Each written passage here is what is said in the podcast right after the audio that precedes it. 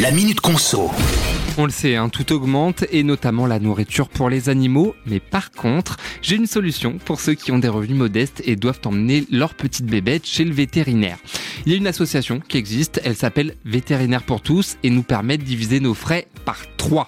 Alors, comment ça marche Très simplement, on prend personnellement en charge un tiers de la facture, un deuxième tiers est géré par l'association et un dernier par le vétérinaire lui-même qui doit être membre du réseau et accepte donc de baisser ses honoraires. Bon, vous en doutez, hein, tout le monde n'a pas le droit à ce coup de pouce, seuls les foyers non imposables y ont droit. Il faut aussi euh, toucher le RSA, l'allocation adulte handicapé ou encore le minimum vieillesse.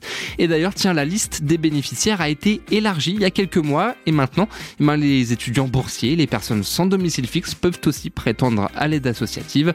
Néanmoins, certaines assos qui saluent hein, l'initiative de Vétérinaires pour tous appellent surtout les gens à se responsabiliser avant d'adopter un animal. À bon entendeur,